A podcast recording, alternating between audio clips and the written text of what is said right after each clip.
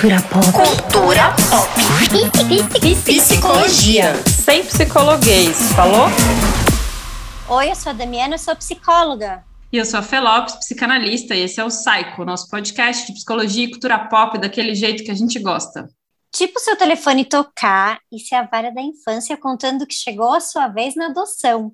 Nada de ser ligação de telemarketing ou para vender o cartão da Renner ou para cobrar alguém que nem é da sua família. Por falar em adoção, hoje a gente trouxe aqui ele, que reclama da gente há 46 episódios ou mais, que desde que esse podcast foi lançado, a gente não recebeu um elogio. Demiana, você teve um elogio sobre o podcast até Nenhum, hoje? zero. Nenhum. nenhum eu, eu não recebi. Só críticas, apenas críticas. Talvez tenha caído na caixa do spam, não sei. Eu fico com é. dó dos filhos dele, sabia? É, tá bom. Esse Bom, é o nosso malvadão carioca, nosso editor desde o primeiro episódio, Adriano Valério. E hoje a gente vai derreter o coração de gelo, vocês vão ver, vai ser ao vivo. Preparem-se. Porque hoje ele não veio aqui para dar bronca na gente. Se ele der, a gente vai cancelar ele ao vivo aqui. A gente vai a gente mandar vai ele a merda ao vivo. A gente, a vai, gente vai, vai, silenciar ele. Sim. A gente vai cortar a fala dele. Chamamos ele e a maravilhosa Viviane Ramos, a companheira. Companheira que aguenta essa pessoa. Conta pra gente. Meu Deus, Viviane, né, Viviane? Como, como é isso, Viviane? A gente precisa dessa informação. Ela veio aqui para contar e ele também. Os dois vieram aqui para contar para gente sobre a adoção e a chegada das filhas dele. Vivi, Adri, se apresentem para a galera. É difícil, né, apresentar. Mas vamos lá. É, eu me chamo Viviane, eu sou formada em serviço social, não trabalho na área, é, mas ainda assim estou sempre próxima das novidades e tal, então a minha formação é muito voltada para isso. É, sou casada com o Adriano há oito anos. oito anos, né? Eu sou péssima com datas.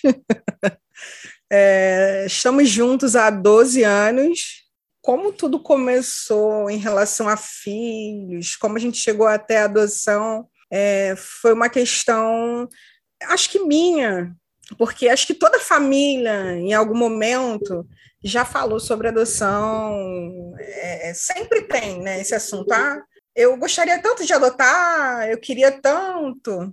É, esse assunto sempre percorreu a minha família existia uma possibilidade de adoção à brasileira, como a gente chama, né, e conhece, mas não foi para frente. Eu sou filha única, então meus pais queriam dois filhos, mas não tiveram a possibilidade de ter.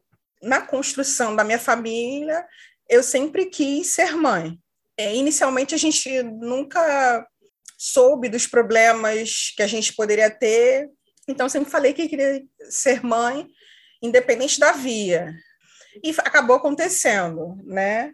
Nós, depois de um tempo juntos, casados, quisemos filhos, e ao longo dessa caminhada pela maternidade, paternidade, a gente descobriu que tínhamos problemas e fizemos tratamentos para tentar gerar, né? Conseguimos uma gestação depois de uns anos, uns três anos de tratamento, né? Conseguimos a gestação do Antônio e do Vicente, era uma gestação gemelar. Infelizmente, é, por questões físicas, é, eu não consegui sustentar né, a gestação por uma questão física e a gente perdeu os meninos. Mas a adoção, ela sempre andou junto, né? Quando a gente fala de maternidade, de paternidade, a gente nunca é, quis algo diferente. É, sempre foi maternidade ou através da gestação ou através da adoção. Então, foi assim que aconteceu. A gente começou o tratamento e junto a gente deu entrada no processo de adoção. Só me apresentar aqui. É, meu nome é Adriano, sou professor sou chato de história. pra caralho. É. é, tá bom. Eu sou professor de História da Rede Pública aqui do Rio, sou formado em História pela FRJ, é, edito o podcast aqui das meninas desde o primeiro episódio. Reclamo efeitos... de todos os episódios, falo que as meninas assim... apelidam todo mundo, falo que elas não, são patricinhas. O problema não é apelidar. Achou que a gente não ia jogar na sua cara hoje? Que não ia ter lavação de roupa suja? A gente vai jogar na sua cara! que, o problema que não é apelidar. O problema, o problema é reduzir nomes que não precisam ser reduzidos de uma maneira extremamente exagerada. Né? Isso daí é uma crítica regionalizada do carioca. É, e com relação à crítica, o professor de história é sempre muito crítico. A gente é insuportavelmente chato, então é, nunca tenho relação com o professor de história. Minha mulher é muito azarada nesse sentido. Né? Então a gente sempre tem alguma coisa para levantar alguma crítica, falar que dá para ser melhor, que alguma coisa não foi feita ou bem feito. Até trabalhando disso com o meu terapeuta que fala do termo suficientemente bom. Amém, né? igreja. Amém, muito... igreja. Amém. Todos os dias eu vou rezar para esse terapeuta. Ainda ele é bem é muito que eu paciente. você, Adriano, que aí eu não posso te atender. Não, ele é muito é paciente, ele é muito tranquilo. Ele é, é, sustenta muito aí minha, minhas dores de cabeça. É, e eu sou o pai do Antônio, do Vicente, da Lavínia Clara e da Tarsila Georgia. São os nomes que a gente escolheu para as nossas filhas adotivas que eu costumo não falar filhas adotivas, eu falo só filhas. A Lavínia, nesse momento, ela está para completar dois anos, ela completa em dezembro, 28 de dezembro, e a Tarsila, ela tem quase 10 meses, ela vai fazer um ano em fevereiro. Elas são irmãs biológicas, elas vieram fruto de uh, uma adoção que a gente deu entrada em 2016, né, que a gente começou a, a juntar papelada e dar entrada na vara da infância que fica no centro da cidade, aqui no Rio de Janeiro, ali do lado do São Bódromo, uh, e ficamos algo em torno de três anos e pouquinho para...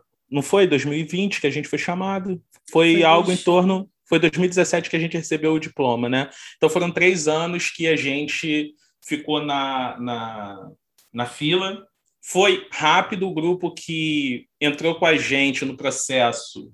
Uh, ainda não foram, nenhum dos casais foram chamados para adotar, porque o que, que aconteceu? Nesse momento que a gente estava habilitado, a gente engravidou, né? a gente fez um processo de fertilização in vitro, que a gestação estava indo muito bem, mas em abril de 2020 a Viviane entrou em trabalho de parto e aí os meninos ainda não tinham idade gestacional suficiente acabaram vindo a falecer em abril de 2020. Nisso, nosso processo estava rolando e quando a Viviane engravidou, a gente foi fazer uma mudança no nosso perfil. Nosso perfil era de até 5 anos de idade. A gente fez uma mudança que era para aceitar irmãos e aceitar é, crianças com HIV.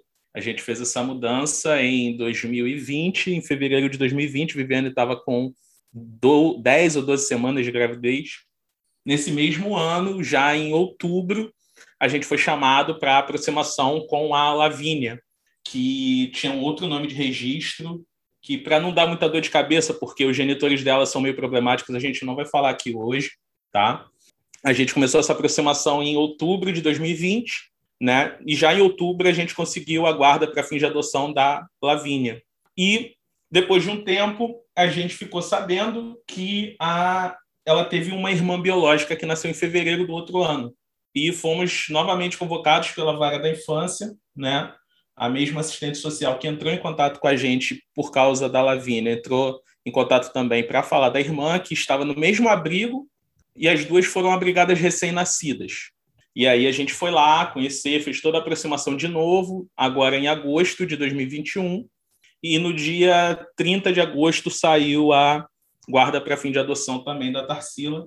As duas negativaram do HIV, estão plenas de saúde, uh, estão muito espertinhas, são agora a, a, o nosso trabalho em tempo integral. Já não é mais o Adriano, professor de História, a Viviane, assistente social auxiliar administrativa, nós somos os pais da Lavínia e da Tarsila em tempo integral. São filhas da pandemia, eu estou em trabalho remoto, a Viviane também, então a gente está vivendo essa paternidade e maternidade 24 horas Está sendo muito bom, mas muito ruim. Mas também. muito exaustivo. né? Bastante exaustivo. É, não sei como a gente está conseguindo gravar esse episódio, né? Acho que não é sei, a gente queria deixar isso claro. A gente também Elas são muito fofas. Elas são muito gente, fofas, gente. Ai. Mas, mas vocês, vocês não têm rede de apoio, assim, tipo os avós, é, como é que vocês conseguem trabalhar aí, tá, uma, com as crianças em casa? Uma é bolha é de, de, prote... de apoio aí, uma bolha de. Vocês receberam as duas crianças na pandemia, né? É. Você acha que depois das meninas você ficou mais flexível, digamos assim, para usar uma palavra mais doce? mais flexível em que sentido? Ah, mais bonzinho, mais, sei lá, amável. Menos. Fica, meu marido ele ficou extremamente chorão. Ah. É, tem determinados assuntos que, que antes não tocavam ele, hoje em dia tocam. Acho que a, a paternidade to, trouxe uma sensibilidade maior para ele, sim. Ele era meio ogrinho. Ele é ainda, sabe? Mas às vezes ele veste uma capa, né? E aí, como eu estou mais perto, a gente consegue ver é, é, é a, a, a, alma saindo um pouquinho da capa. E, e, e, conta pra gente como foi isso, né? Porque vocês passaram por um processo de luto muito grande, né? Porque teve toda essa, teve todo esse processo de tentativa, de gestação, das fertilizações. Então, tudo isso é um processo que exige muita adaptação, muito vivência de frustração, impotência, um monte de sentimento louco, né? E aí vocês conseguem engravidar e aí depois é, acabam que perdem, né? Acabam tendo essa partida dos meninos bem antes de vocês poderem conhecê-los, né? Concretamente aqui fora da barriga. E aí, em pouquíssimo tempo, já vem a Lavínia. Como é que foi tudo isso, assim, para vocês integrarem? Vocês sabem dizer ou vocês acham que isso ainda está acontecendo na vida de vocês? Essa integração de todas essas experiências no meio de uma pandemia em que fez um foi em abril que fez um ano que, que os meninos é, partiram e aí vocês já tinham a Lavínia e a Tarsila já estava chegando então assim eu imagino que deva ter sido bem forte tudo isso né num período tão curto de tempo Sim, sim. O luto ele tem vários estágios, né? Eu acredito que vocês vão ter mais propriedades para falar do que eu. Mas a gente, o, o, primeiro momento do luto é muito doloroso, é de momentos de raiva, tristeza, existe toda essa oscilação. Mas acredito eu que a Lavínia chegou para a gente no momento em que, por incrível que pareça, a gente estava bem aberto. Né? É, a gente sempre desejou uma família, tem tu, toda essa construção também. É, desejar uma família é, é mais complexo do que as pessoas pensam. A gente está falando sobre esse desejo, e às vezes a gente acaba passando esse, essa vontade, esse desejo, essa, às vezes, forma de criar um filho, né? Como é que eu vou dizer? Qual a palavra certa? Idealizar um filho. Acho que essa é a palavra correta. Então, às vezes a gente tem, tem a gente peca por isso, né? E aí falando do luto, da chegada da Lavínia, ela chegou no momento que a gente conseguiu acolher ela muito bem. Né? Foi um momento que acho que já tinha passado, pelo menos para mim, né? Eu falando enquanto mãe, falando da minha maternidade. É, eu já tinha passado por, por esses momentos mais fortes do luto. Eu já estava mais aberta para receber a Lavínia. E como eu sempre quis muito formar a minha família, sempre quis muito ser mãe, a Lavínia veio como se fosse um, um prêmio. A sensação que eu tive é que eu tinha ganhado na loteria. Falei, meu Deus, ganhei na loteria, porque ao mesmo tempo que eu perdi os meninos, que tinha sido extremamente doloroso, e a perda é uma coisa que de filhos principalmente, né? Que não vai embora. Eu vou lembrar eternamente dos meus filhos. A Lavínia e a Tarsila não ocupam o lugar dos meus filhos. É impossível é, disso acontecer. É, e até porque elas também têm o, o lugar delas, a construção da história delas aqui com a gente, a historiazinha de vida delas, mesmo que curta, dentro do abrigo, ou até mesmo antes, tem todo o processo, a criança que tem HIV, elas tiveram contato com HIV, sífilis, então elas ficam internadas uns 15 dias, enfim, né? Então tem, tem toda essa construção. O, o, o luto é, é importante, tem que passar por ele, dói pra cacete passar por ele, mas é, a gente consegue, e com ajuda também, tá? Não vou ser hipócrita de dizer que não fez diferença a, a minha psicóloga que já está ali com a gente um tempo. A, a, nossa rede de apoio, como a Fernanda pergunta, são os amigos, ela, inclusive, o Bruno, os nossos amigos, nossa rede de apoio. nossos familiares, a gente tem a minha mãe, a, a mãe do Adriano, que estão sempre em contato aqui com a gente. Então, essa é a nossa rede de apoio. E falando do luto, foi assim: eu me senti muito premiada. É estranho falar isso, né? Porque ao mesmo tempo você sentiu uma dor muito grande, mas eu tive uma felicidade muito grande depois. É, é, é óbvio que uma não anula a outra, mas é, me trouxe muita felicidade, me trouxe realização. Eu consegui curtir a chegada da Lavínia muito bem. Eu já vivo ainda muito o luto. Tem dias que é terrível, até porque o, o, a forma com que eles se foram foi, foi bem traumática.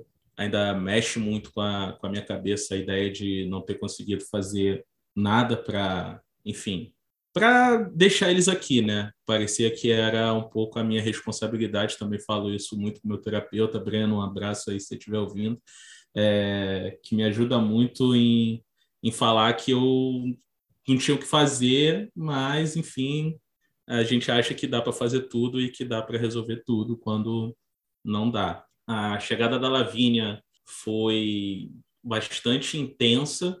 A, a vara da infância entrou em contato com a gente numa sexta-feira, final do dia. A gente fez uma entrevista na segunda-feira da semana seguinte, né? Virou final de semana na segunda-feira, a gente teve uma entrevista é, por via a, vídeo chamada com a assistente social da, da vara.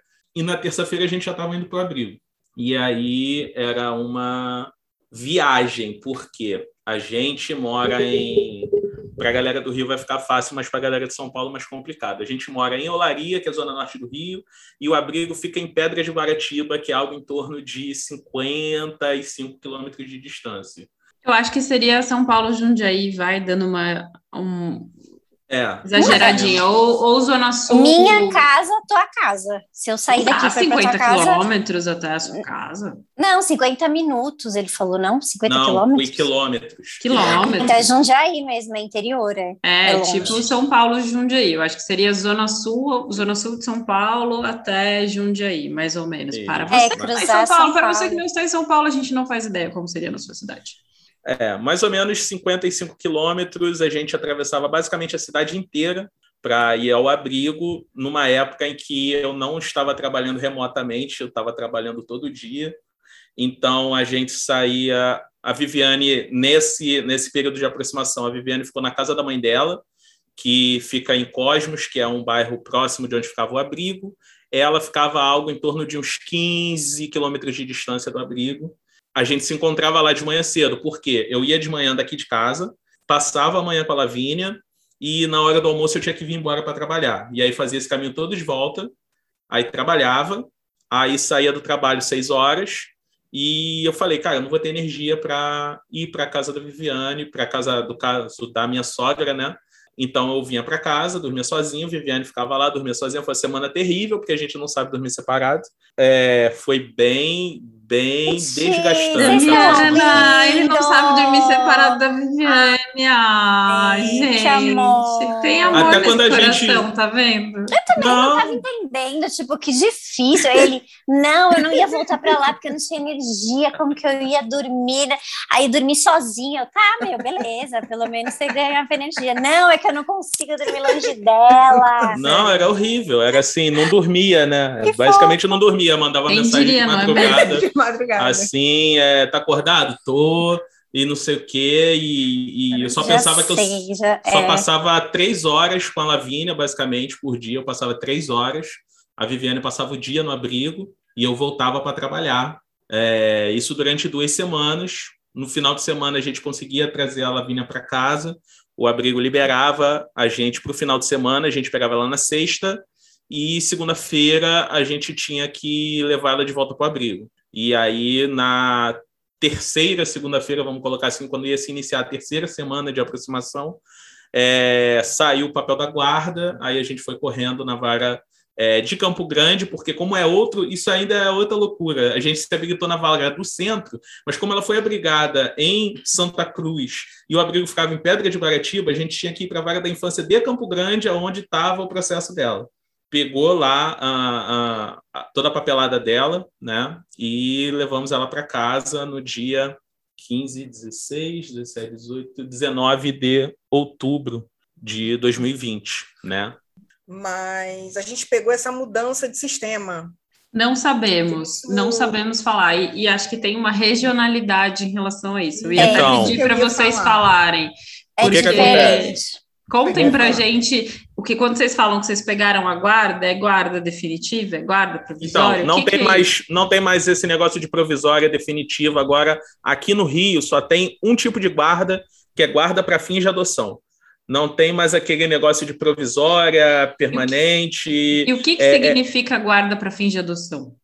Eles Acabou, só liberam a guarda. Filha. Quando você recebe a guarda, você já dá entrada no processo de adoção. Não tem aquela separação do tipo, você está com a guarda, e aí, durante aqueles três meses temporários, que antigamente era assim, né? Você tinha uma guarda provisória, três meses, naqueles três meses você dava entrada no processo de adoção. Agora não tem mais isso. Assim que sai a guarda, já abrem o processo de adoção.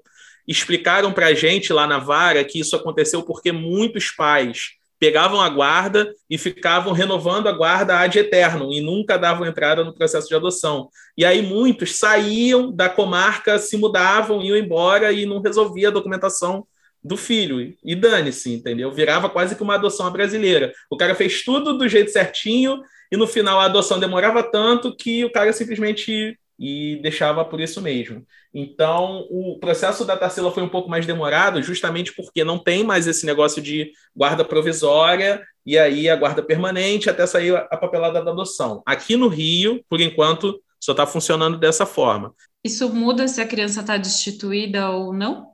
Muda. Muda, ah, muda porque na prática, a maioria dos processos de aproximação acontecem quando a criança ainda não está destituída. Pois Sim, é. exato. Entendeu? Então, a, a, a, por exemplo, a Tarsila, ela veio para a gente ainda sem estar destituída. A destituição da Lavínia só findou agora em setembro. Finalmente saiu a destituição. Agora os pais não têm mais o que recorrer. Quase um ano depois. Agora, só se o Ministério Público pedir alguma coisa que a gente Imagina que depois de tudo que aconteceu, o Ministério Público não vai requerer mais nada, ele só vai dar o processo como concluído e o juiz vai assinar a sentença. A gente está aguardando para ver se sai. Vou só fazer um parênteses para você que está ouvindo esse episódio e não souber o que é destituição, esses detalhes, a gente vai gravar um episódio só para explicar todas essas palavras difíceis. Isso. Agora Mas destituição é quando a pessoa ainda, a criança ainda está com o poder familiar da Por, família, é. dos genitores, né? É isso, basicamente. Isso. É, basicamente os genitores ainda têm algum direito sobre a criança, eles ainda podem eles tentar. Podem recorrer. Não é nem direito sobre a criança, mas eles podem recorrer junto à justiça para que a criança volte a retorno da família. Porque a família justiça biológica. Isso, a vara da infância ela sempre vai tentar manter a família dentro da família biológica, não necessariamente do núcleo, genitores, Sim. mas algum parente próximo, né? Então Sim. eles fazem uma pesquisa pelo Brasil inteiro para ver se eles encontram algum parente. No caso da regionalidade que vocês perguntaram, é, no Rio de Janeiro tem quatro varas da infância, né? Aqui é a vara da infância, juventude e idoso. O Rio de Janeiro parece grande, mas ele não é, na verdade, Sim. né? Ele é extremamente povoado, é muita gente no estado minúsculo. Mas são 92 municípios, então tem quatro vagas da infância que servem aqui à, à comarca da capital. Né? A gente se habilitou na segunda vara, a segunda vara fica no mesmo prédio da primeira vara, para você ter ideia de como o negócio é pequeno. E a, a tanto a Lavínia quanto a Tarsila elas foram recorri, uh, recolhidas pela quarta vara, né? que fica atende Campo Grande, Santa Cruz, uh, uh, os municípios, os, os bairros da, da Zona Oeste do Rio, os bairros mais distantes da Zona Oeste. E agora, é. a gente até questionou a, a mulher da vaga, tipo, ah, a gente está habilitado na segunda vaga, não tem ninguém na quarta vaga para ficar com essas meninas. Pô, é possível que não tenha nenhuma família disponível. Aí eles falaram, não tem mais esse negócio do, de procurar daquela região, procura do município inteiro. Né? E como elas se encaixavam no nosso perfil, a gente foi chamado. É, isso já Tem é aqui pergunta. também, né? Que é o cadastro nacional, passa a ser o é. SMA, né? Isso. Não tem mais isso de ser você isso. ser da vara de Pinheiros, da vara do Santo Amaro, Não, da primeira vara, segunda vara, agora você está no cadastro geral, Exatamente. o que melhora Exatamente. muito para você que mora numa região que tem poucas crianças disponíveis para adoção e está na fila, porque isso. isso significa que ampliou para você, porque aqui em São Paulo, por exemplo, a gente tinha uma coisa de que quem tava, quem era da vara central era chamado muito rápido, quem uhum. era da vara de Pinheiros demorava um monte, porque Pinheiro é bairro de rico, não tem criança disponível para mas, mas era, mas demorava mais para ser habilitado quem estava no centro, porque isso. vinha muito rápido e blá, blá, blá. Então isso mudou. É, tá mudando, né, Sim. gente? Porque não sei se Tá mudando eu acho que com a pandemia também tiveram alguns processos que foram acelerados por conta das visitas, das aproximações. Sim. Eu li alguma coisa assim no meio Teve da pandemia. Teve uma coisa que mudou na pandemia, Dami, que é o seguinte: muitos processos, porque depois de três anos que você está habilitado, você precisa renovar a sua habilitação. Né? Muitos processos na pandemia não foram renovados justamente pela pandemia e não foram e, e foi mantido do jeito que estava. Quando virou para agora 2021, eles foram conversar com essas famílias e foram dar andamento nesses cadastros. Então, muita gente que está na fila acabou tendo uma, um andamento muito rápido nessa fila, porque algumas pessoas saíram, esses processos que teriam saído em 2020 foram todos tirados em 2021. Sim. Agora, gente, eu tenho uma pergunta. Tem uma, uma coisa meio romantizada disso, né? De quando você chega no abrigo e vê teu filho, que é amor à primeira vista. Então, tem a, várias histórias, né? Que, por exemplo, a, o Bruno Galhaço e a mulher que chegou lá a Giovanni Eubank, é, acho que é Eubank mesmo que fala, chegaram lá na, na, África, viram a menina e se apaixonaram, e aí foi essa é minha filha, e aí tem a série que eu amo, que é Grey's Anatomy, que a Meredith lá, que é a principal, viu a filha dela, Zola, e olhou e falou, essa menina é minha filha, e eu vou ficar com ela, e aí ela nem estava na fila de adoção, mas ela queria adotar aquela menina, porque aquela menina era filha dela, porque ela sabia, porque ela sentiu é, essa romantização, primeiro, existe um tanto na vida real desse match, é, atrapalha o processo, ou é mais ou menos tipo quando a gente tem filho mesmo, que a gente demora um tempo para entender que aquela criança é nossa, e, e esse vínculo desse, meu Deus, essa criança é minha, vai demorando para nascer assim. Como que foi com vocês? É Olha, eu queria só fazer um parênteses antes de você responder. A gente, uhum. tem uma, a gente tem um desafio, né? Que é essa mudança de linguagem que a gente vai aprendendo quando a gente vai entrando nessa seara do que é adoção. Porque ter filho mesmo pode ser da barriga ou via adoção. Só este parênteses. Ah, mas eu falei alguma coisa que nem percebi. Você falou, quando a gente tem filho mesmo. Ah! Nossa, é, meu, passou totalmente gente... despercebido. To totalmente, mas passa totalmente, totalmente despercebido. Sim. Até essa questão de falar filho adotivo, por um período, infelizmente, a gente tem que falar. Tem um ódio profundo por... de filho adotivo. Um eu ódio profundo. Da, fa falando gosto. como filha adotiva, eu tenho um ódio profundo. Que filha adotiva? sou filha, bicho. Filha, sim. Mas quando a gente fala de uma questão legal, de levar ao médico. A burocracia. A burocracia. É uma questão burocrática, porque a gente é, não tem certidão de nascimento delas, a gente só tem o papel da guarda. E no papel da guarda, elas estão com outro nome.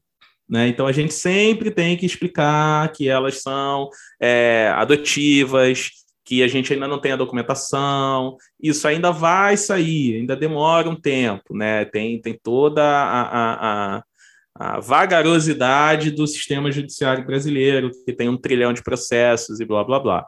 Por enquanto, enquanto a gente ainda não tem esse tipo de documentação, isso ainda tem que ser levantado quando a gente vai no médico, quando a gente vai dar vacina, quando a gente tem que levar elas em alguma coisa, que normalmente são consultas médicas. É, né? normalmente a consulta médica, tô, a gente está dentro de uma pandemia, a gente evita muito sair, mas pulando essa parte, é sempre a pergunta, para mim, é essa. Para é mim, que sempre estou com ela no, no, nas consultas, né? Eu vou com mais frequência.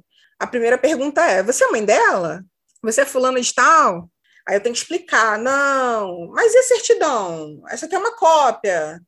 É, uma cópia. Aí eu tenho que andar com um termo que, que sai do, do processo, né? Decisão do juiz, na realidade. Aí o, a guarda para fins de adoção, a certidão, a cópia da certidão, né? Carteira de vacinação. É meio que um combo, né? Existem momentos que eu tenho que lidar com isso, porque as pessoas não sabem lidar com, com essa situação, com, com os filhos através de adoção. As pessoas não sabem, têm muita dificuldade. As pessoas têm dificuldade de quando eu falo, o nome social dela é esse, o nome que vai estar tá aí registrado é, no, no, nos documentos é esse, mas o nome dela, nós chamamos ela assim, e eu quero que chame ela assim. É, só que isso é uma briga, vira uma briga que às vezes é uma batalha que eu prefiro não lutar, porque às vezes cansa. Mas falando de todo esse processo de idealização de um filho, comigo, a minha aproximação com a, Lev com a Lavínia foi construída. Eu tive mais tempo de construir. Eu ficava mais tempo com ela. Porém, a gente acha que o filho é, vai chegar cheio de amor, que ele vai te olhar com um olhar apaixonado, vai falar: mãe, eu te amo. E eu conheço essas pessoas aqui do abrigo. Eu reconheço essas pessoas enquanto mãe, vou colocar assim, enquanto pessoas que me, me, me dão afeto, me dão carinho, que cuidam de mim. Então a gente tem que ter muito cuidado com isso. Não dá para idealizar um filho, não dá para achar que ele vai se apaixonar por você de imediato. Pode acontecer? Pode. Eu acho que sim. Existem, com certeza, famílias que se formaram assim, que os filhos eram apaixonados, olharam, se apaixonaram e tá tudo bem. Mas o normal não é esse. Né? Porque quando você olha para uma criança abrigada, ela enxerga os cuidadores e aquele ambiente como um ambiente de segurança dela. E ela não quer sair dali, né? Porque como é que eu vou me abrir, eu vou te amar se eu nem te conheço? Então as pessoas têm que entender que é uma construção. Hoje a Lavínia, que antes teve um pouco mais de dificuldade com o Adriano, ela é agarradíssima ao Adriano. Anda grudada na perna, ele vai no banheiro, ela gruda na perna. Então, é, é isso. Idealizar um filho é muito complexo, é muito perigoso, independente da via que ele veio. Adoção, se foi através da gestação, porque é, o filho é uma caixinha de surpresas. Não dá para você falar e querer que seu filho seja assim. Não vai ser. Eu falava assim: ah, minha filha, eu detesto criança que se joga no chão, faz uma pirraça. A minha filha faz o quê? Se joga no chão. Eu tô passada, chocada. Faz uma pirraça, joga as coisas longe, sabe? É ela, a reação que ela tem, é como ela lida com a raiva dela. Eu respiro e uma hora ela vai entender que não é tão legal fazer esse tipo de coisa, mas não tem como eu construir. Ah, não, meu filho não vai ter isso, não vai ser assim, não vai ter esse e comportamento. o seu match, a hora que você viu Lavínia? É, o seu. A hora que você olhou para a Lavínia, tipo, você chegou lá, como foi? A Viviane teve crise de choro e agarrou a criança. é... E... Ela agarrou a criança. E minha filha, minha filha, minha filha, e beijo, beijo, beijo, minha filha. E ela vinha com a cara de assustada, quem é essa maluca me agarrando, né? Foi basicamente isso, né? É, Porque a Lavínia. Seja, é, igual, é tudo verdade, que, é, que, é, que olha e já sabe que é sua filha. Não, a, a Viviane sim, a Viviane sabia, é. mas a Lavínia não sabia, ninguém avisou a ela. Então a Lavínia ficou muito assustada porque é da natureza da Lavínia. A Lavínia é, é uma criança medrosa, ela é uma é criança verdade. receosa, ela é. não é aventureira, ela vê qualquer pessoa, ela se, se esconde, tenta se camuflar, ela acha que é um camaleão, sei lá o que, que é. Mas, enfim, ela, ela é ela uma é criança. né? Muito ela ressabiada. É que é, é, a atualização agora mudou muito depois da chegada da irmã. Agora chega a visita, ela sorri, ela faz brinca, faz festa. E, chegou alguém, ela já está fazendo, é, soltando fogo de artifício, né? E aí a Viviana foi muito, Viviane foi muito bondosa em falar que a, a, a foi mais difícil. Não foi mais difícil, a Lavínia tinha medo de mim. Né, ela tinha, é, é, ela me rejeitou no início, né, da aproximação. Né, ela não gostava de ficar comigo no colo, ficava, começava a chorar, né? Ela, ela, a gente começou a identificar que ela tinha claramente medo de homem, medo de figura masculina. Então, até hoje, meu pai o meu irmão, eles não conseguem pegá-la no colo, não conseguem ficar muito perto dela, né? Ela tem uma clara rejeição à figura masculina. Já a Tarsila é muito fácil, muito Cara, não tem palavra. A Tarsila é dócil, sabe? Igual um cachorrinho dócil que fica te cercando e rindo e quer brincar e não sei o quê. A Lavínia é, é, um gato, a Tarsila é um cachorro. A Tarsila é um cachorro, é isso aí. é, é exatamente essa definição, entendeu? Para mim, o, é, é, foi muito mais fácil, obviamente, a aproximação com a Tarsila. Um, porque eu já estava adaptado a ter um bebê então, aquela coisa do, do pai de primeira viagem que não pôde pegar os filhos no colo e que agora pôde pegar, eu estava aprendendo tudo com a Lavínia, né? E com a Tarsila eu já sabia um monte de coisa, e como ela é um bebê muito mais sociável, é muito mais tranquilo tomar conta da, da Tarsila. Tipo assim, até os vizinhos falam: Nossa, eu nem percebo que a mais nova está em casa, a mais velha o... ah, grita, chora, faz o diabo, taca fogo na casa, né? E a mais nova é, é tranquilíssima. Com, com relação a esse match, é, é para nenhuma das duas, para mim foi um negócio assim: eu não sou maluco de falar, me apaixonei, nossa, minha filha. Nossa, não imaginava que não assim com você. É, não teve como ser, né? É, certamente que não, eu tô surpresa, tô muito Nossa, surpresa. Tô muito surpresa. Não foi esse amor, assim não surgiu para Adriano. E, Mas eu, surgiu, eu, eu esse amor surgiu para Adriano em alguma coisa na vida dele, Viviane? Só com a Viviane, que ele não consegue dormir longe dela. Só com a é Viviane, que ele não consegue dormir longe dela. Próxima vez, a gente tem que colocar a Viviane no grupo da edição, que quando ele brigar com a gente, ela, ela dá bronca nele. Pronto, vamos botar a Viviane lá. Cara, é, é mas para mim, isso foi construído até rápido, vamos colocar assim, né? Porque eu entendo esse negócio de é, reciprocidade, né, que a Viviane estava falando, do, do filho, ele não vai se apaixonar e te amar assim de imediato, isso não acontece, né, e eu nem queria que isso acontecesse dessa forma, mas foi bom para construir esse vínculo, sabe, que, que vai ficando forte, porque é, é, é diferente, não, não adianta falar que a gente não precisa usar termo diferente de filho, filho adotivo, também sou contra, mas não é como uma gestação típica, que você tem aqueles nove meses se afeiçoando a algo que ainda não saiu. Né? É, são duas semanas e meia, três semanas de aproximação e pronto, cuida. Né? Você agora é pai em três semanas. Foi mais ou menos o tempo, tanto para Tarsila quanto para Lavínia.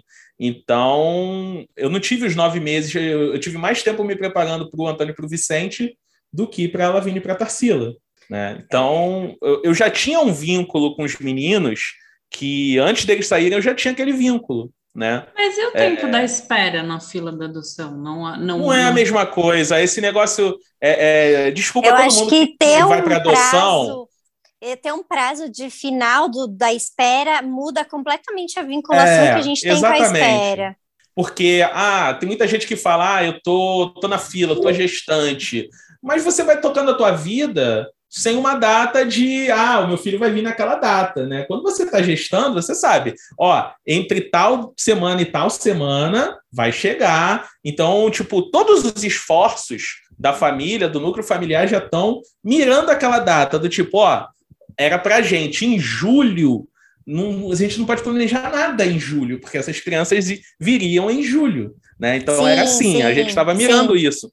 Quando você está na fila de adoção, você não tem uma data certa. Então você vai tocando a tua vida até não, o momento que o telefone toca. anos, né? Isso. Anos. Então a vida que era uma coisa, quando você colocou o nome, vai mudando hum. muito.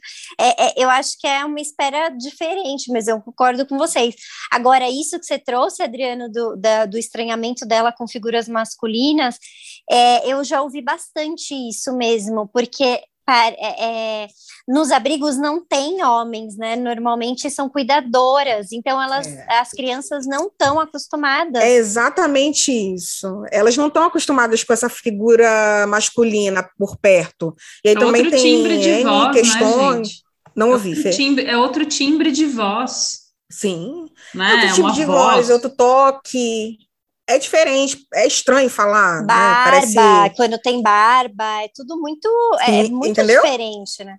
Elas encostam no nosso rosto, e no rosto, quando o Adriano, por exemplo, ia dar um beijo na Lavínia, ela se encolhia por conta da barba. Com a gente não, é diferente, com a gente mulher né, que não tem barba. Então tem, tem a questão do toque, a questão da voz, a... tem a história também da criança, não posso é, é, negar isso também. A minha filha, por exemplo, ela teve uma história com o genitor dela, que ele era a pessoa mais próxima e ele deixou ela cair na maternidade, ainda internada. Também parte da maternidade isso, né? Tem, são enfermeiras que cuidam lá. Eu não tenho conhecimento para dizer se isso pode ter impactado ou não. Eu, eu vou acreditando que pode. então, tem essa, essa ligação com o genitor, tem a questão do abrigo, que não tem é, homens cuidando, né, das crianças, então isso afasta um pouco, e aí dificulta um pouco, né, né, nessa questão da aproximação, quando é ou um pai, né, que vai adotar, ou um casal é, hétero, que não é homoafetivo, ou até mesmo um casal homoafetivo, que, que sejam, né, dois homens, então é, é, tem, tem esse impacto. E, e levar para casa, como que é, gente? Então, levar para mim. É um alívio para mim. Para mim foi um é, alívio foi... e há muita felicidade. Não sei para Viviane se foi alívio também. não. Não foi, não? Foi, não foi. Porque é aquele processo. Ai, tipo. Ai, tô com meu bebê aqui, a gente está na nossa casa, aqui vai ser a sua casa. Mas e aí, como é que você prepara uma casa para receber uma criança? É. E é assim, a bomba. O, o, o, eu brinco aqui em casa que o filho que chega através da adoção, como não tem esse prazo, a gente não, não sabe quando é que ele chega. Quando ele chega, é uma bomba, tipo, toma aí, buf! Não é como um bebê que veio via gestação, que tem esse período que você programou dentro desse espaço de tempo, um quarto, um, né, como vai ser, quem vai me ajudar, como é que eu vou seguir esse caminho aqui? E assim, né? Eu acho que tem isso. Você espera um bebezico pequenininho e aí vai crescer, que vai crescendo. Então você vai lá, ah, não vou dormir, ah, você logo. Quando chega uma criança maior, são demandas diferentes, né? Dessa que quando você tá grávida, todo mundo fala, né? Porque é isso, criança que chega via adoção, as pessoas não falam muito como é que é chegar em casa, né? é do bebezinho, que ah, você não vai dormir, ah, eu acho que, que é importante dar espaço para isso, né? Para a gente ir falando como que é receber cada criança em fases diferentes. Porque pelo que eu ouço vocês, receber a Tarsila talvez tenha sido mais é, tranquilo, porque já tinha vindo Lavínia, então a filha, a filha que vem antes, né? Que ela não é a mais velha, porque teve os irmãos antes, né? Antônio Vicente, mas ela é mais velha, tá em casa no sentido de que é, o mais velho acaba sendo a cobaia mesmo, mas era um bebezinho menor, né? Então acaba que esse estranhamento, eu acho que com as pessoas não, não acontece tanto, será? Com, com, com, as, com os adultos? A Tarsila chegou menor, a Lavínia chegou mais velha que a Tarsila. Sim, por isso que eu tô falando que a adaptação ah. talvez tenha sido mais fácil, porque ela chega menorzinha. Os, é, é, a percepção de mundo é diferente da Lavínia, que já estava lá no, no abrigo há mais tempo. Ela já está mais eu ligada. Eu acho que tem uma coisa disso que eles contam do de quem é cada uma, o jeito de cada uma, que é evidente que vai mudar ao longo da vida, mas que nesse momento é isso. A Lavínia é mais ressabiada é nítido, eu sei porque eu sou, sou tenho foro privilegiado, sou amiga do casal, então eu sei disso. É, e a Tarsila já era um bebê, um bebê risonho, um bebê mais sedutor, assim, sabe? Uma esteriazinha, assim, entendeu? Uma, nossa, tipo, qualquer um chegava. É... Ai, não fala assim da Não, mas teria no bom sentido. Eu tô falando para psicanalista, mas teria no bom Ai. sentido. Eu, eu falo isso porque, assim, eu tenho uma experiência de ter trabalhado num hospital aqui de infectologia quando eu estava na faculdade, e tinha uma bebê que estava lá desde, sei lá, dois meses, e que ficou lá, talvez a vidinha dela toda, não sei, porque eu fui embora do estágio e ela ainda estava lá. E ela era um bebê muito sedutor, então ela nunca estava sozinha no quarto, nunca. Era um bebê que tinha sido deixado no hospital, era um bebê bem grave, e aí ela estava sempre no postinho de enfermagem, ela sorria para todo mundo que chegava nela. É, era, uma, era uma coisa assim muito de investimento na vida, assim, tipo, eu preciso dessas pessoas, então eu vou. Se ela fosse um bebê que talvez fosse um bebê que chorasse muito, que se assustasse muito com as pessoas, ela ia passar o tempo todo sozinha. E ela, assim, era uma disputa para quem ia brincar com essa criança. Era a eu confesso J-Lo que a é um chamava. mecanismo de atração, vou colocar assim. É, é um, é um, é, eu acho que eu, o- tem uma coisa do Winnicott que ele fala que, seus, que os bebês são inteligentes, né? Eles têm os mecanismos deles de chamar a gente para estar perto, né? Então, acho que tem um pouco isso, assim, sabe? Não quer, não estou dizendo que a Lavínia não tenha isso, mas a Lavínia tinha uma, uma desconfiança. Eu conheci a Lavínia pessoalmente, no dia que eu estava na casa deles, a Lavínia estava agarrada na Viviane do tipo, mano, quem são essas pessoas que estão aqui? Tipo assim, vocês vão me levar? Ah, Que eu já tô aqui, entendeu? A Lavínia tava numa parada meio, eu preciso garantir o meu, entendeu?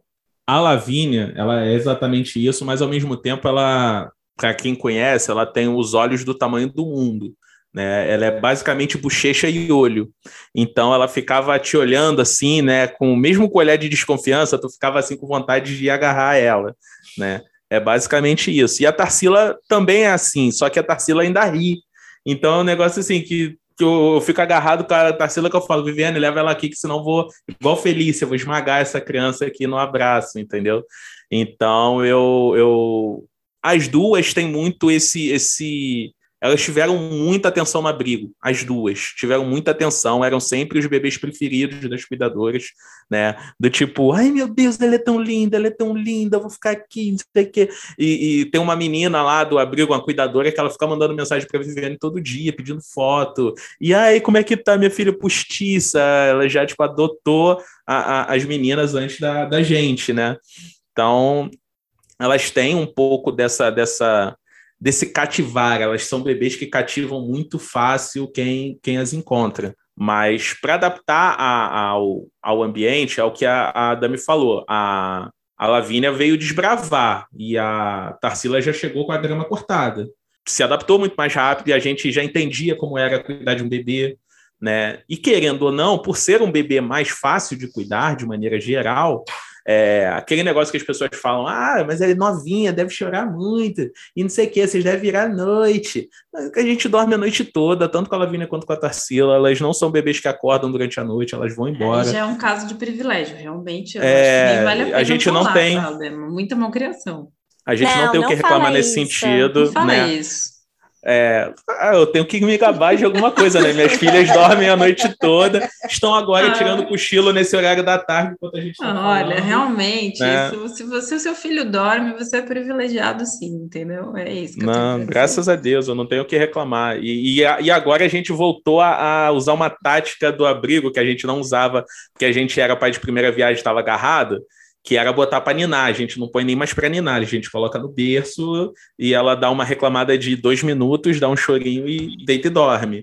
Né, as duas. Então é um negócio assim. A gente não nina nenhuma das duas. Eu não tô falando para vocês fazerem isso, tá? Quem Nem estiver que é certo ou ouvindo. errado, né? Nem que isso é certo ou errado. Só tô falando Não, a que. gente tá achando maravilhoso, porque, né, Damiana, não sei quanto tempo você demorou para voltar a dormir, Damiana, eu demorei bastante. Não, eu ainda, eu ainda vou toda noite por a mano pra dormir, gente. Não, não existe isso. A gente vai lá pro seu quarto e falou, amiga, mamãe, vamos lá contar história, conversar sobre Não, o isso- dia, blá, blá, blá. Isso é tipo ninar.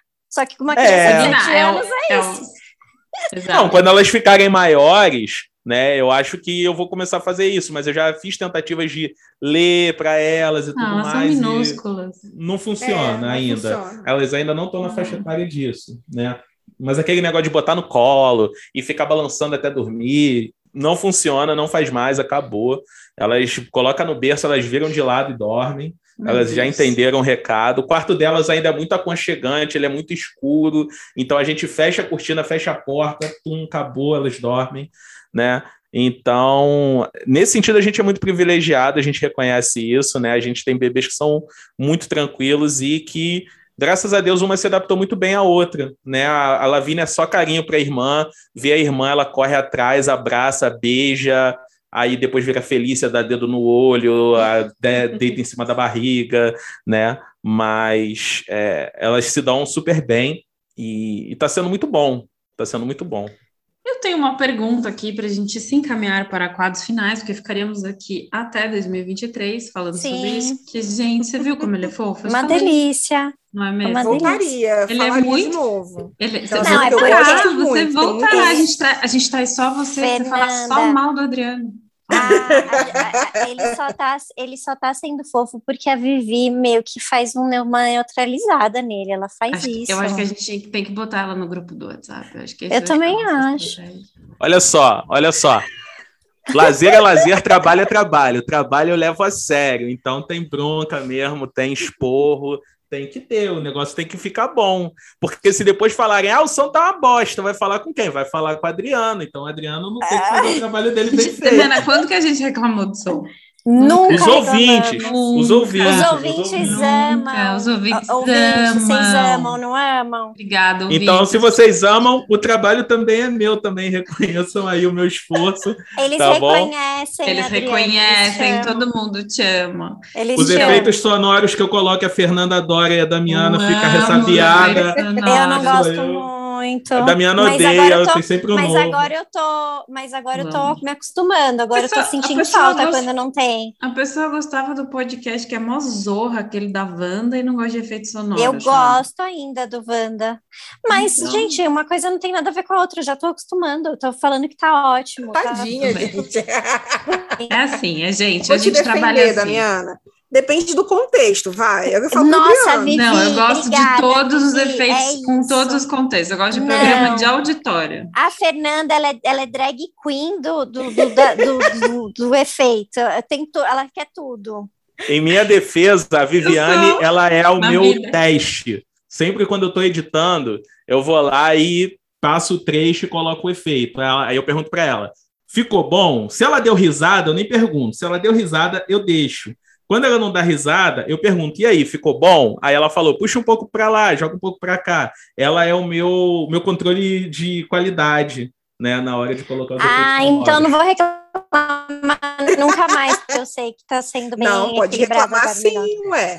É o que eu tô Não, e a falando. gente, é o que a, gente já, a gente já aprendeu que os temas muito polêmico, muito patricinho, a gente nem manda para ele editar, porque a gente só vai aprender. Não, Então, a gente Patricinha, ele não bate manda. demais. A gente A define gente os temas, a gente fala, não, nem vamos mudar, porque ele vai encher o saco, a gente vai se irritar, querer mandar ele a merda, entendeu? Não, Então, que não, foi, Pode que a mandar, gente gente. mandou. Mandar aí a Não, merda é olha, natural, é bom. que Vocês sabem que carioca fala palavrão e não é ofensa, né? Então é um negócio sim, sim, assim. sou, sou não sei o que, vai tomar cara, lá, lá, lá, não sei o que, ninguém tá se xingando, é assim que funciona. Sim, a gente sabe. Então, beleza. Bom, eu quero fazer uma pergunta antes da gente encerrar e ir para os quadros finais, que é a seguinte. Que é uma pergunta de previsão de futuro, na verdade. A gente tem um, a gente gravou um episódio com um casal muito legal que a Dami não, acho que a Dami não gravou junto, que foi com a Aline e com o Vitor. E eu fiquei miga do Vitor depois. Foi. E o Vitor, assim como eu, também tem uma história de ter chegado via adoção para a família dele e tal. E o Vitor é- tem uma história de ter conhecido os, os genitores, os. E aí a minha pergunta é: como é que vocês imaginam que vai ser lidar com esta história pregressa de Lavínia e Tarsila na vida de vocês, na vida delas daqui para frente? Como é que vocês integram isso? Se vocês já pensaram sobre isso, vocês falam sobre isso, o que, que vocês pensam disso? Enfim, é isso. Deixa eu falar primeiro que você fala demais. É... A adoção não é nada escondido, né? A gente não consegue não falar sobre com naturalidade, com tranquilidade, porque a gente acredita que não precisa. Foi a nossa construção enquanto pais. A gente, desde o momento que falou que ia adotar, a gente sempre falou que não ia esconder.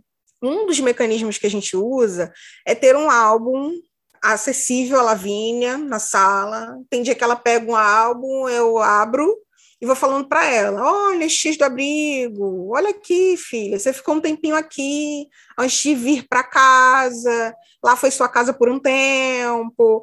Então, eu acredito e espero que isso contribua para ser um processo mais natural para ela. E também a gente leva elas no abrigo com uma relativa frequência. É. Por causa da pandemia, a gente não leva tanto. Mas a gente vai lá quando tem evento, quando tem festinha, eles sempre chamam a gente. E a gente está sempre levando elas de volta para elas não é, desatarem totalmente esse nó. Sim. Né? Não é algo velado, não é algo que a gente vai guardar sete chaves. Vocês que montaram esse álbum? Sim, é um álbum que Ah, ele tá. é até direcionado para adoção, como as X do abrigo são muito carinhosas, elas tinham foto de Lavínia quando saiu da maternidade, tinha um, tem um umbigo da Lavínia, sabe? Guardaram lá, aí eu trouxe para casa, tá lá bonitinho. Então a gente tem essas coisas. E falando do futuro, se ela um dia quiser procurar pelos pais, tá tudo bem, porque uma das coisas que a gente é o pai tá me corrigindo, né? Se ela quiser procurar uhum. pelos genitores, ela pode procurar de boa, porque ela já criou os vínculos que ela tinha que criar com a gente. Não, não, não é. Ela, acho, acho que as pessoas interpretam assim: ela vai buscar os genitores, vai deixar de me amar, não vai nos considerar enquanto, enquanto pais. E não tem nada a ver, não é uma linha que não tem nada a ver com a outra. Às vezes a pessoa se olha no espelho e se pergunta, possivelmente, de onde veio essa característica minha. E que a, a gente, enquanto pai e mãe, não vai poder dizer. Mas às vezes um, o genitor, se um dia ela quiser conhecer, ela fala: Poxa, eu tenho os olhos do meu pai, do meu genitor. Eu tenho o nariz da minha mãe.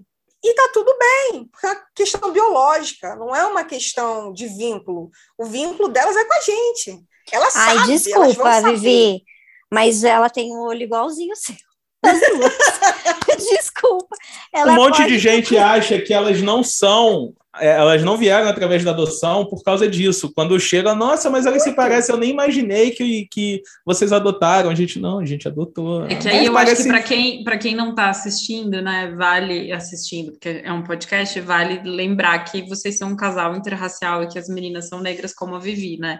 Então, Sim. sem dúvida, isso faz uma diferença, eu acho. É, de fato que fica parecido, né? Assim, elas parecem um tanto, mas tem esse viés que é, se vocês fossem um casal, os dois brancos e as duas crianças negras, não tem por onde dizer que teriam, né, assim, o que tem de parecido e tal.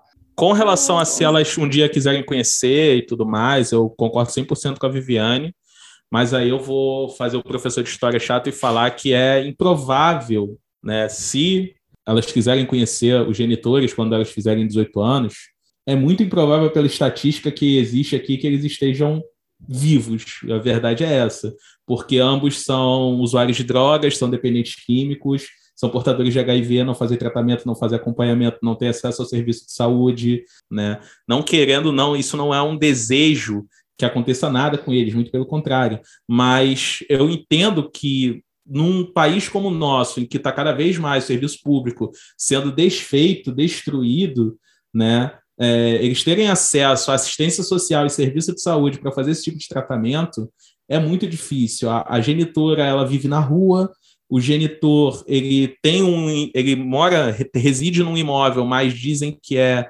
é, é um pardieiro, é um lugar é, é inóspito, assim, é, é insalubre, né? Então, é uma situação muito, muito terrível que os genitores dela é, é, sobrevivem. Eu não digo que eles vivem, eles sobrevivem.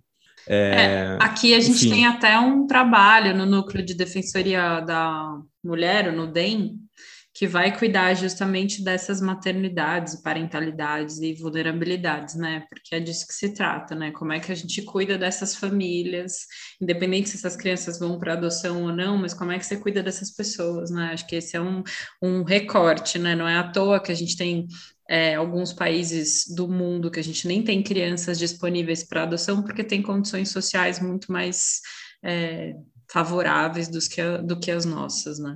E ainda tem isso, fica a sugestão, é, não sei quando vai sair, mas procurem um casal de adoção tardia, é, que é bem bacana, porque é outra experiência, né? O, os pais que ficam na buscativa, porque normalmente as Gabi adoções de tardias... Preta, você está ouvindo a gente, Gabi? A gente sabe que você está ouvindo, porque você ama a gente, Gabi. Gabi, vem falar Real. aqui, Gabi. A gente é Viviane é adora ela, Viviane Não, acompanha Gabi, nossa amiga aí dela. de Niterói, sabe? Óbvio que ela é. vir. Né? A gente não falou muito disso é, é, hoje, porque é muita coisa, né? Então vai ficar. Na hora das dicas, a gente deixa uma dica ou outra aqui sobre isso. Bom, vamos puxar agora divertidamente, senhoras e senhores, que eles ensaiaram, porque o Adriano, obviamente, que ele mandou a lista da ordem que tem que falar o divertidamente, né? É porque na edição, ordem. na edição, elas esquecem, elas ficam perdidas. A gente já perguntou isso? E não sei o que, e eu fico igual é, um, doido é, catando. Essa é a graça do Isso podcast. que os ouvintes gostam, que é natural, que é Deu, vivo. olha, realmente é muito Ai, gente, desculpa, Lavínia? Tarsila, vocês podem vir falar com a gente, viu? A gente Nossa. tem razão pra você. A gente Acho- vai indicar gente para atender vocês. Vai. Tudo tem que estar organizado. As minhas aulas estão organizadas desde 2014. Eu mudo Ai, que uma coisa chato. ou Que outra. chato. E é isso aí.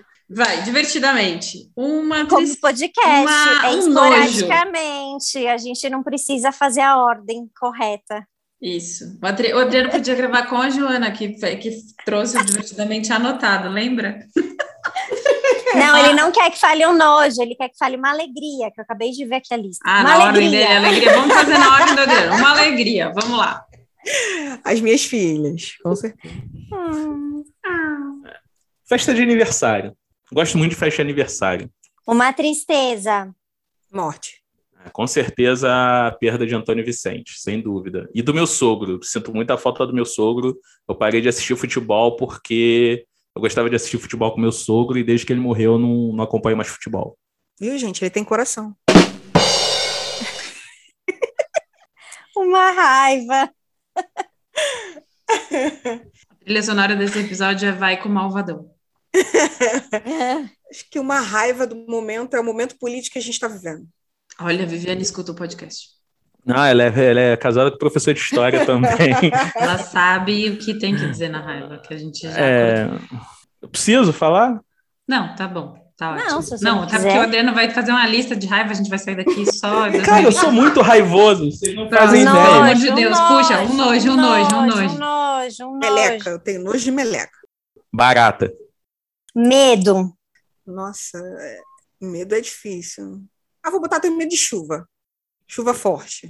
Gostei. Tempestade, Tempestade. ventania. Teve uma ventania duas semanas atrás que ela me ligou do trabalho, assim, desesperada, e vem pra casa, eu não posso, tô dando aula, velho. É, vai acabar o mundo. Foi isso. É, altura, passo mal. Passo muito mal. Uma vez a gente foi num, num parque aquático que eu, no meio da escada, eu comecei a ficar mais branco do que eu já sou. E ela não sabia o que, que era. E com sete anos de relacionamento, oito, eu falei, eu tenho medo de altura. Que eu nunca tinha falado. Eu fiquei pálido, passei mal, mas desci no tobo água. Foi nesse nível. Eu, tipo, eu falei, Deus, caralho, vai gente. morrer, velho. Por que não Pânico de altura. Meu Deus. Um amigo imaginário. Textinho, amigo imaginário. Então, eu conversei sobre isso, né? É. Eu não me se eu tinha, eu não me lembro. Eles ensaiaram, ensaiaram, ensaiaram. Esse aqui, ó. Olha, vai ter um monte de pergunta. Ela não, se, ô, ô, Vivi, mas você não, assi- você não ouve? Você não assiste o podcast?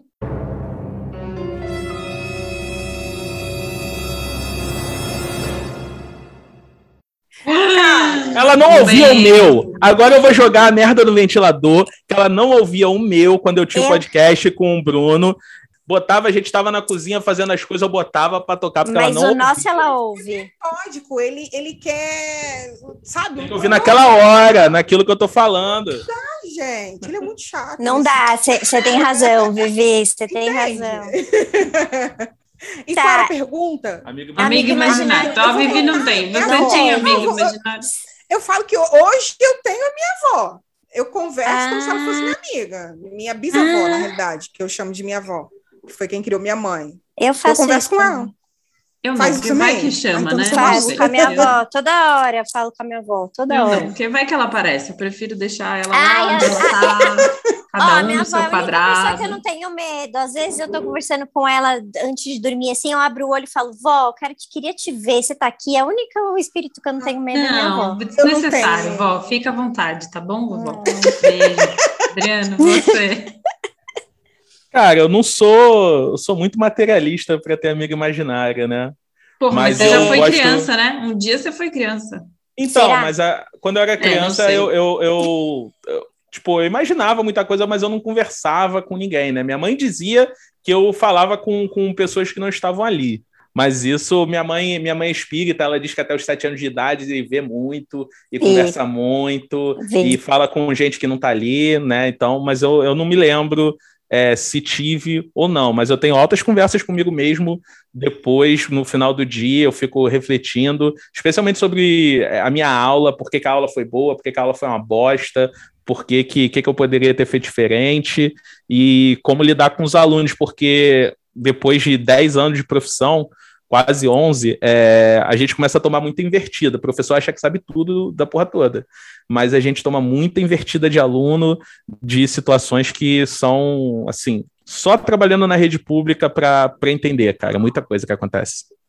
Acho que então. faltou uma coisa do Divertidamente depois do Memória ah, Base. Memória Base. É Memória Base. Memória Base.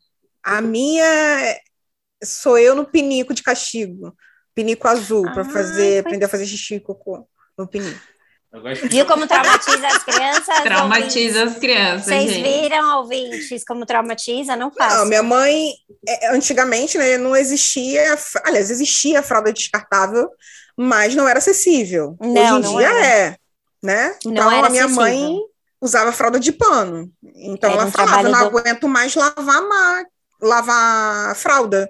Então ela falou, não, preciso te desfraldar. Porque ela lavava roupa na mão. Então imagina, rios É. de fralda ao longo de um dia Então, inteiro. vocês de viram, criança. ouvintes, que traumatiza, mas que mesmo assim a gente continua amando nossos pais. Então, tá tudo Sim, bem. Sim. E que tem um recorte de classe. Vai. É verdade. Minha memória base é. Eu, eu diria que é festa de aniversário, porque meu pai gravava as festas de aniversário, eu revia quando era criança.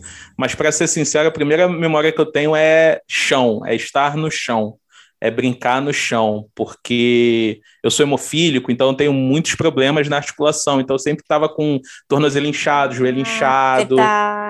Então eu ficava no chão, porque eu não conseguia andar, então eu brincava muito no chão. Minha mãe colocava um, um, um, um colchãozinho desses bem fininhos, assim, que você pode ficar em qualquer lugar, e deixava os brinquedos ali. Eu passava o dia inteiro ali brincando, meio, meio sozinho, assim, meio.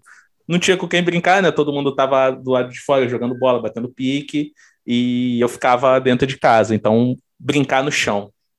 Minha memória base com essas duas pessoas é muitos porres na casa da mãe do Adriano, em volta da piscina. Comendo É a verdade. Viviane, a Viviane Quase tá todo. Em Comendo volta farofa da da, onde, da Fernanda? piscina, minha filha. Tem uma piscina na casa da mãe dele, Ele é maravilhosa. privilegiado e fica chamando a gente de patricinha. Tinha câmera de filmadora quando era criança, que nem existia em, nos anos 80. Uhum. Pra você ver. E farofa da E Dona piscina. Sirlene. Isso, essa é a minha memória base para esta família que eu Ele ficou até vermelho, é que vocês não estão vendo, gente. Eu não nego, eu não nego meus privilégios, mas tem certas situações. câmera, filmadora nos anos 80. é, Eles são mais Meu novos pai- que a gente, amiga. A gente Meu é pai era, nasceu nos meu pai era 80, besta. não? Não, Não nasceu nos 80, anos 80? 86, 86. Porra! Meu, meu pai, meu pai ele, ele queria muito ser rico, mesmo não sendo. Então ele comprava coisas que ele não podia, Aham. entendeu? Então era tipo Aham. assim. É, é, meu, meu pai, para você ter uma ideia, meu pai alugava fita na locadora. É, tô denunciando um crime aqui. Meu pai alugava fita na locadora e ficava fazendo cópia de fita pirata. E, e a gente ficava assistindo o filme em casa. Ele alugava cinco fitas no final de semana, fazia cópia de tudo e a gente ficava assistindo esse filme em casa depois. Que rufem os tambores, porque está entrando no ar o quadro Dicas e cartas dos ouvintes. É, livro eu não tenho no momento. Adriano Não tem tem problema. Tem Instagram, Instagram. qualquer coisa. Acho que é Vida de Adotivo. eu Boa, gosto essa mesmo. Gosto. Dei aula pra É bem bom. aí, ele é mó legal. Sim, ele é muito legal. Ele fala Ele de, é. de- do ângulo do, do filho, de quem foi É adotado. muito legal. né? Que é- eu acho muito legal os pais também prestarem atenção nisso. Porque a gente esquece, a gente quer ver só o grupo de apoio, falar que são os pais, né? Tem também É grupos de apoio.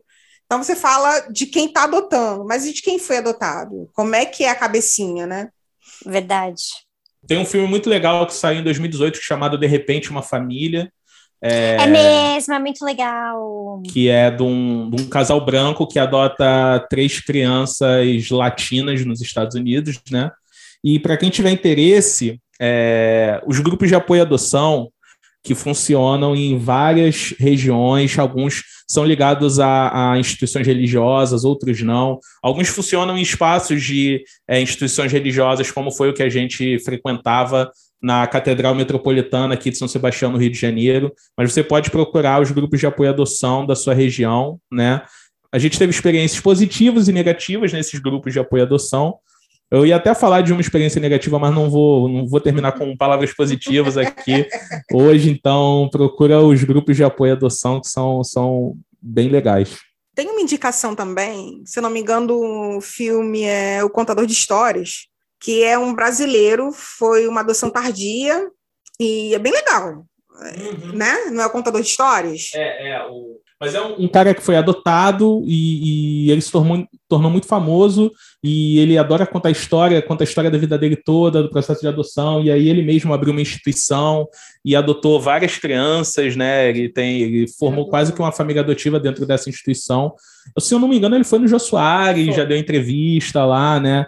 Ele, ele se tornou muito famoso por ser um, um grande contador de história, né? Ele é brasileiro, né? Obviamente. É, foi adotado acho que por uma família francesa. francesa. É, uma senhora francesa. Acho que é uma senhora francesa. E é legal é, essa questão. Pe... É, pegando esse gancho de adoção tardia, porque ele retrata muito ele enquanto filho, quem foi, enquanto pessoa que foi adotada, como foi o tratamento dessa francesa com ele. Porque ele explica que enquanto todo mundo falava, ah, você não tem jeito, você está perdido, ela olhava para ele e, e, as atitudes que ele tinha, quem quiser ver o filme, né? Então, ao longo do filme, você vai ver diversas coisas, mas ela tratava aquilo de uma forma diferente, sabe? Eu acho que ele começou a se entender enquanto indivíduo ali, porque aparentemente no, no, no restante do, do tempo ele era só um mais um, né? Mais um que não vai dar certo, mais um que, que é resquício né, dessa sociedade que a gente vive, enfim, é bem legal. Roberto Carlos Ramos, o nome dele, Roberto Carlos Ramos. Né? Ele tem 55 anos agora, peguei a Wikipédia dele agora, quem quiser procurar, tem os vídeos dele no YouTube, são bem legais. Eu tenho um filme que chama Lion, que é da adoção de um garoto Pode ir, Vivi, pegar as meninas. É indiano, Lion, é, que é uma história real. Tem um outro filme que chama E Ele Até Tem os Seus Olhos, que é um filme francês de adoção, que é um casal negro que adota uma criança branca, branquíssimo, de olho azul. E aí isso é um grande problema, porque a família deles é nigeriana e eles não aceitam a criança. Então é legal da gente perceber um, um ângulo diferente do que a gente está é, acostumado. E uma série chamada The Fosters, que já tem começo, meio e fim, ela já acabou, não é, não, e eu não sei onde vocês podem achar. Mas dá uma procurada, deve ter em algum streaming. Eu assistia na Netflix, mas pa parece que tiraram de lá. É muito legal, legalzinho, é romancezinho. As minhas dicas são as seguintes: o clássico que a gente já indicou 200 vezes, mas não custa indicar novamente, This Is Us, né? Acho que ele é um dos seriados mais recentes que vai falar sobre adoção. Ai, elas chegaram. Nenês! Oi, Lavínia! Ai, você acordou? É. Não, eu quero o microfone, eu quero falar. Fala, gente. fala com Pode gente. falar, fala, fala oi. Oi, dá uma sua fala. dica. Fala. Calma, agora é a outra. Peraí, segura aí. A irmã, a irmã acordou. Calma, Jesus! É o que dá, essa é a vida real. As crianças acordaram é. no final do episódio. Isso aí. Foram ótimas, foram super generosas.